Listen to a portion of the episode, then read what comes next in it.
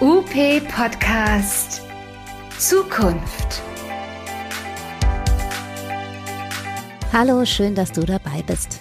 Therapieren mit Hilfe von Virtual Reality, also von computerprogrammierten Welten. Das ist bereits Realität und könnte noch viel mehr eingesetzt werden, wenn man es sich verschreiben und über die GKV abrechnen lassen könnte. Aber auch als On-Top oder als Selbstzahlerleistung ist die VR-Brille als Teil des Therapieangebots in der Physio- und der Ergotherapie spannend. Sie motiviere die Patientinnen und Patienten extrem, erzählt die Physiotherapeutin Silke Kollert, die die Brille regelmäßig einsetzt, bei uns im Podcast. Wir wünschen dir viel Spaß beim Hören. Sag ich hallo und herzlich willkommen zu allen, die sich hier reingeschaltet haben. Heute geht es um Virtual Reality in der Therapie. Das heißt, wir machen das Thema Digitalisierung in der Therapie nochmal auf und dazu haben wir eine total nette Kollegin aus Berlin heute eingeladen und ich begrüße herzlich aus Berlin Silke Kohlert. Hallo Silke. Hallo. Silke, du bist Physiotherapeutin im Therapiezentrum im Spree-Center in Berlin-Hellersdorf. Das gehört zu Theraphysia. Mit Theraphysia haben wir schon öfter mal gesprochen. Und ihr habt beschlossen, Virtual Reality einzusetzen. Was in drei Teufelsnamen ist Virtual Reality für die, die so in meinem Alter sind und noch nicht so genau wissen, was es bedeutet? Also wir nennen es ganz einfach VR-Brille. Okay. Das ist etwas kürzer, das ist verständlicher für unsere PatientInnen und die PatientInnen, die haben eine VR-Brille auf und können dadurch ähm, sich durch Bewegungsanimationen besser bewegen. Also und so wie Kinder, also junge Kinder, die rumdaddeln und in, im Metaverse irgendwelche Spiele gemeinsam machen. Ja, das gibt einmal die Spieleebene, wo sie ähm, Spiele machen können, aber eben auch eine Alltagsebene, wie zum Beispiel in einer Küche, um Handlungen nochmal zu üben, die vorher nicht so gut funktionieren, die durch dieses Fokussieren einfach häufig besser angebahnt werden können. Muss ich mir so vorstellen, dass eure Patientinnen so in so ein, in so ein Virtual Reality Ding reingehen, wie meine jüngeren Kinder zum Spielen gehen? Ist es genau das Gleiche oder habt ihr eine besondere VR-Brille oder besonderes Setting? Ist das was anderes als das normale VR, was man so zum Rumdaddeln nimmt? Ähm, es ist angepasst auf Therapie. Also mhm. das ist dieselbe Plattform, aber das ist besser auf die Therapie angepasst. Und du siehst, wenn du da das aufhast und ähm, in der Küche bist, siehst du einfach wirklich eine Küche abgebildet, wo du den Kühlschrank öffnen kannst, wo du das Messer benutzen kannst, um Dinge zu schneiden oder auch abzuwaschen. Um dieses Handling zu üben, machst du ein Herd an und das sieht ein bisschen anders aus als diese Spielekonsolen. Mhm. Also, Besser oder schlechter? Mhm, einfacher.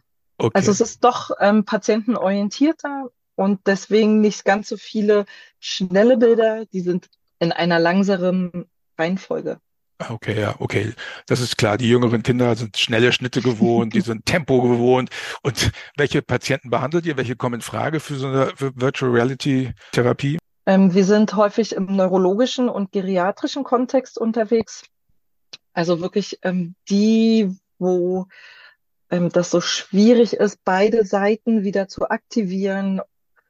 Und ähm, besonders bei den neurologischen Patienten hast du, dass die ähm, ihre betroffene Seite in dem Moment irgendwie automatisierter einsetzen, weil sie die ja nicht sehen, sondern wirklich nur dieses Bild haben. Und bei den geriatrischen Patienten hat das einfach den Vorteil, die liegen im Bett und können nochmal sowas nachvollziehen, wie auf einem Berg stehen, auf einer Wiese stehen und Dinge tun und bekommen einfach dieses Bild in den Kopf, dass doch noch Dinge möglich sind, die sie vorher gar nicht mehr so wahrnehmen können. Aber jetzt äh, musst du mir helfen. Wenn ich im Bett liege und ich stelle mir mhm. und ich kann mir dann vorstellen, ich stehe auf dem Berg, wie geht das denn? Das ist wirklich, du hast zwei Handcontroller und mhm. mit diesen Handcontrollern kannst du zum Beispiel einen Drachen steigen lassen und du kannst die Hintergrundbilder variieren mhm. und du stehst entweder auf einer Wiese oder unter anderem auf dem Berg und das Bild suggeriert dir wirklich, dass du auf dem Berg stehst und diesen Drachen steigen lässt. Und dann heißt, dann setze ich meine Hände plötzlich ganz anders ein, weil ich sozusagen intrinsisch ja. motiviert bin durch den Rahmen. Genau, weil du hast das Gefühl, du stehst wirklich. Also wir haben das selber mal ausprobiert, wir haben gesessen und haben das gemacht und haben auch mal gelegen und das ausprobiert. Das hat wirklich einen anderen Effekt, als wenn du die Brille wieder abnimmst und dich im Raum orientierst und eigentlich einen Drachen halten willst. Das ist was anderes. Und wie reagieren die Patienten? Quietschen die vor Begeisterung? Wie ist das? Zum größten Teil sind die ähm, sehr erfreut, dass mal was passiert, was sie nicht sonst so haben mhm. und ähm, sind auch motivierter. Diese mhm. intrinsische Motivation, die steigt wirklich in dem Moment enorm an. Und andere sagen aber auch, dass es sehr anstrengend ist, weil sie sich viel mehr bewegen, viel größeren Aktionsradius haben, was die sonst gar nicht abrufen im Alltag und schneller erschöpft sind. Also es, äh, ich denke, es hat so zwei Seiten. Einmal die Motivation und ähm, die körperliche Leistungsfähigkeit, die dann wirklich ausgereizt wird. Das heißt, du musst als Therapeutin aufpassen, dass die sich nicht überanstrengen. Genau. Ey, aber ist doch cool, ja. oder? Also ich meine, das stelle ich mir super toll vor, wenn, wenn du Patienten davon abhalten musst, zu viel zu machen. Das ist ja mal eine ganz neue Luxussituation. Ja, ähm, wir haben auch die mal so ein bisschen mehr spielen lassen. Wir haben das mal in dieser Testphase auch ein bisschen länger die spielen lassen und haben festgestellt, dass sie so erschöpft sind, dass sie zwei, drei Tage ähm, gar nicht mehr so alltagsfähig waren, wie sie es gewohnt waren. Mhm. Und ähm, haben natürlich jetzt mittlerweile ähm, Parameter auch festgelegt für die Patientinnen, dass die genau in ihrem Trainingsbereich bleiben und sich nicht überfordern, so dass sie immer noch den Weg nach Hause wieder schaffen. Okay. Jetzt, wie ist denn das?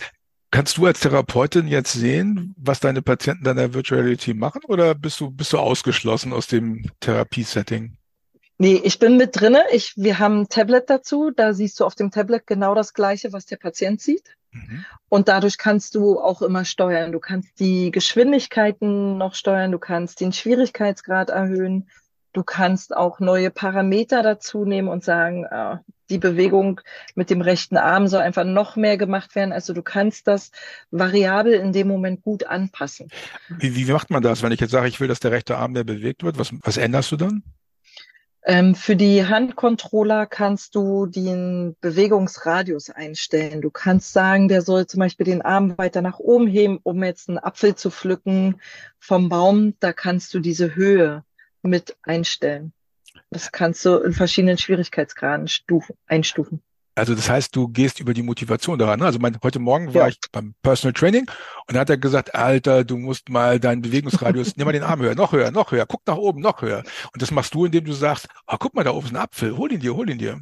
Genau. Ist, müssen wir es so vorstellen? Ja, genau so musst du dir das vorstellen. Also die pflücken wirklich was vom Baum runter und legen das nach unten in eine Schale. Also das ist wirklich alltagsorientierter, als wenn man ins Fitnessstudio geht und derjenige sagt, komm, heb mal den Arm hoch und streck dich mal. Also das ist ja nur die verbale Begleitung und da hast du die ähm, visuelle Anleitung hm. nochmal und bist motivierter, das zu tun, weil du willst den Apfel haben. Du willst das Spiel bis zum Ende bringen.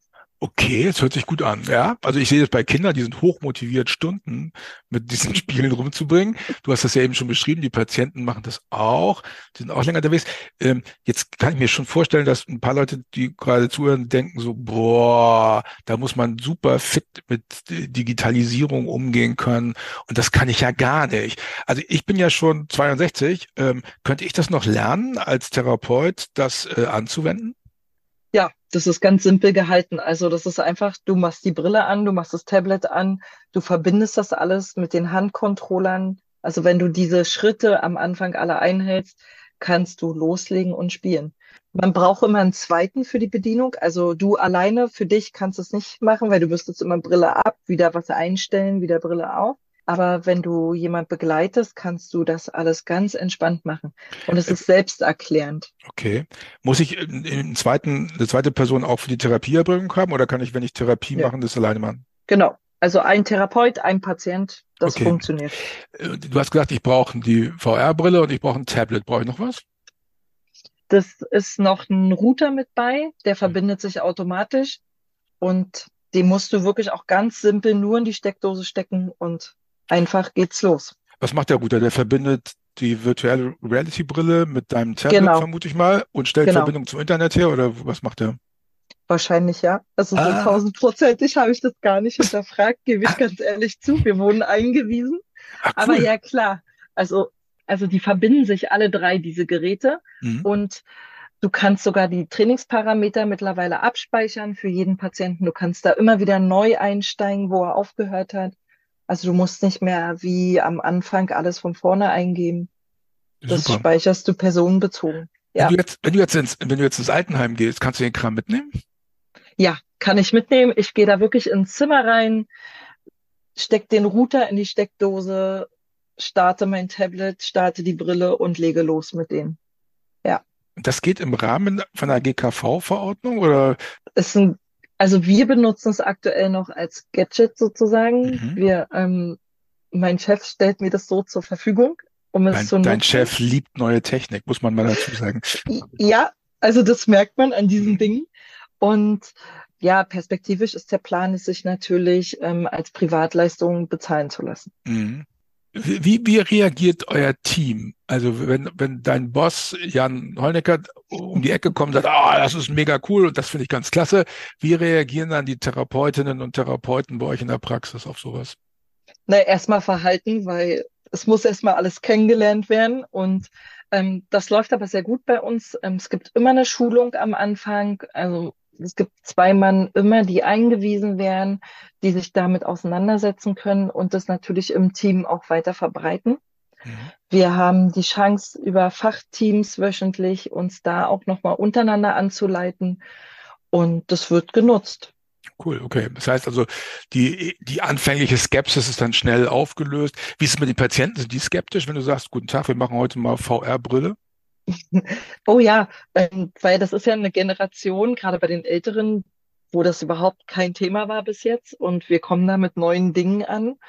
Und manche sind sehr skeptisch, manche sind sehr aufgeschlossen. Also gerade die, die so ein bisschen Technik nutzen, die sind etwas offener dafür. Aber unterm Strich sind sie doch begeistert am Ende, wenn da was erlebt wurde. Mhm, ja, das kann ich mir vorstellen. Also das ist, wenn man so Spiele spielt, das merkt man ja schon sogar, wenn man es ohne VR macht, dass so Leute am Computer dann rumspielen. Gamification nennt das die Fachöffentlichkeit, glaube ich. Also man versucht durch spielerisches Vorgehen was zu machen. Finde ich im Prinzip gut. Habe ich schon mal überlegt, ob man das nicht auch einer, also weißt du, wenn du, wenn du schön dokumentiert hast, äh, deine Therapien, dass du dann bing, du bist die Therapeutin des Tages, weil du am meisten dokumentiert hast oder sowas. Aber ich fürchte, dann kommen sich einige Leute auch komisch vor, wenn man sowas macht. Aber bei den Patienten klappt das. Was für Szenarien ja. sind das, äh, die, die ich da machen kann? Du hast gerade davon gesprochen, man kann so in der Küche rumwerkeln. Gibt es andere mhm. Szenarien mhm. oder findet alles in der Küche statt? Ähm, es gibt auch andere Szenarien. Also zum Beispiel gibt es was Aktivierendes, wo man Äpfel pflückt, wo man andere Dinge sortiert, wie äh, verschiedenste Formen. Dann kann man sich ins Weltall beamen lassen, sozusagen, um Kometen zu fangen. Oma im Weltall, das stelle ich mir gerade genau. eine 80-Jährige, die im Weltall Kometen fängt. Das ist ja mal. Genau, und die können dann auf verschiedenste Arten und Weisen auf dich zukommen. Einmal sehr zielgerichtet, einmal etwas weiter, wo dein Aktionsradius sich vergrößert von, äh, vergrößert von den Armen. Dann kann man auch so wie so ein Schweif fangen. Also es gibt so viele Möglichkeiten, da noch zu variieren. Und dann auch was ganz Simples wie Meditation. Du stehst auf einer Wiese und streckst deinen Arm aus und lässt einen Schmetterling auf dich zukommen. Der landet auf deiner Hand und dann schickst du den wieder fort. Also auch das kann man machen. Dann kann man mit einem Soundsystem arbeiten, wo anhand deiner Armbewegung du Musik erklingen lässt. Also wie so ein Töne. Dirigent, der dann, wenn ich dirigiere, ja. dann spielen die Musiker. Genau, also so ähnlich ist es. Also nicht ganz so dirigent, cool. aber durch deine Armbewegung kannst du die Höhen der Töne beeinflussen ah. und kannst dir selber einen Rhythmus machen zum Beispiel. Es gibt schon, es gibt schon viele Artikel zu dem Thema. Man kann in, in den Fachzeitschriften äh, nachgucken. Die ARD hat darüber berichtet. Ähm, es gibt, äh, ja genau, in allen Fachzeitschriften war schon mal irgendwas. Ähm, und ich, die, VR-Brillen nach Schlaganfall, darüber bin ich darüber gestolpert. Ähm, würdest du sagen, das hat Zukunft für die Therapie? Das sollte, das sollten mehr Leute anwenden? Ich denke, das ergänzt sehr gut die Therapie. Also manchmal steckt man so ein bisschen im Prozess fest, dass man nicht weiterkommt, weil das Alltagshandling in der Praxis nicht so geübt werden kann, weil häufig die Ausreden auch sind, ich kann das nicht, ich mache das nicht. Und so könnte man die Brille aufsetzen und sagen, guck mal, da hast du deinen Kühlschrank, öffne den mal mit der betroffenen Seite, nimm da mal was raus und schneide es, brate es, wasche es ab. Also das ist, man kann so ein bisschen austricksen. Man kommt nicht mehr so mit Ausreden vorwärts dann. Das heißt aber, wenn du jetzt sagst, mach mal mit, mach mal mit der Behindertenseite den Kühlschrank auf, dann kannst du es auch so einstellen, dass ich mit viel weniger Aufwand, als ich wirklich brauche, den Kühlschrank aufmachen kann, richtig? Genau, genau. Ah, das kann okay. man machen. Und dann kannst du das langsam mit mir trainieren, dass ich immer mehr Aufwand mache. Genau. Ist, eigentlich ist das fast cooler als Gerätetraining, ne? Also das, das, weil es ja sozusagen immer im, im echten Kontext ist. Ich würde schon sagen, ja, und es belohnt auch sofort das Belohnungssystem. Also mhm. Du hast ein Ergebnis sofort. Beim Gerätetraining siehst, also bewegst du einen Gegenstand oder ein Gewicht und weißt aber am Ende nicht, wofür du das so richtig getan hast. Mhm. Und da hast du einfach das Ergebnis gesehen, die Scheibe Tomate ist in der Pfanne gelandet, wurde gewendet, gebraten und kam dann auf den Teller. Also das ist so ein bisschen mehr orientiert an dem Ding, was uns umgibt, von früh mhm. bis spät. Cool. Wäre denkbar, dass Patienten irgendwann das so einfach zu Hause machen? Also theoretisch müsste es auch so gehen, dass wenn die zu Hause ein System hätten, dass du sozusagen über ein Tablet zugucken kannst, was sie zu Hause machen und die dann gar nicht in die Praxis kommen müssen, sondern du sozusagen videotherapiemäßig zuguckst, wie sie virtuelle Übungen machen. Müsste auch gehen, oder? Oh, das wäre schön. Also, weil manchmal du ähm, in dem gewohnten Umfeld bleibst, gerade für diejenigen, für die Wege sehr schwierig sind. Mhm. Und du kannst trotzdem sie abholen und therapieren mit denen. Mhm. Ja, also das wäre toll, wenn das wirklich so zur Verfügung stehen würde. Ja, das wäre wirklich gut. Was war dein Lieblings, äh, dein Lieblings-Aha-Effekt beim Einsatz von VR-Brillen? Was war eine Szene, an die du dich erinnern kannst, wo du gedacht hast, oh ja, da bin ich auf dem richtigen Dampfer? Gab sowas? Okay, falsche Frage. Das, ähm, nee, ich, ich versuche das gerade nochmal so zu sortieren im Kopf, weil das gibt so viele Dinge, die einfach für jeden individuell angepasst total mhm. toll sind. Also mhm. das ist dieses Individuelle, weil du aus dem Pool auswählen kannst, was du tust.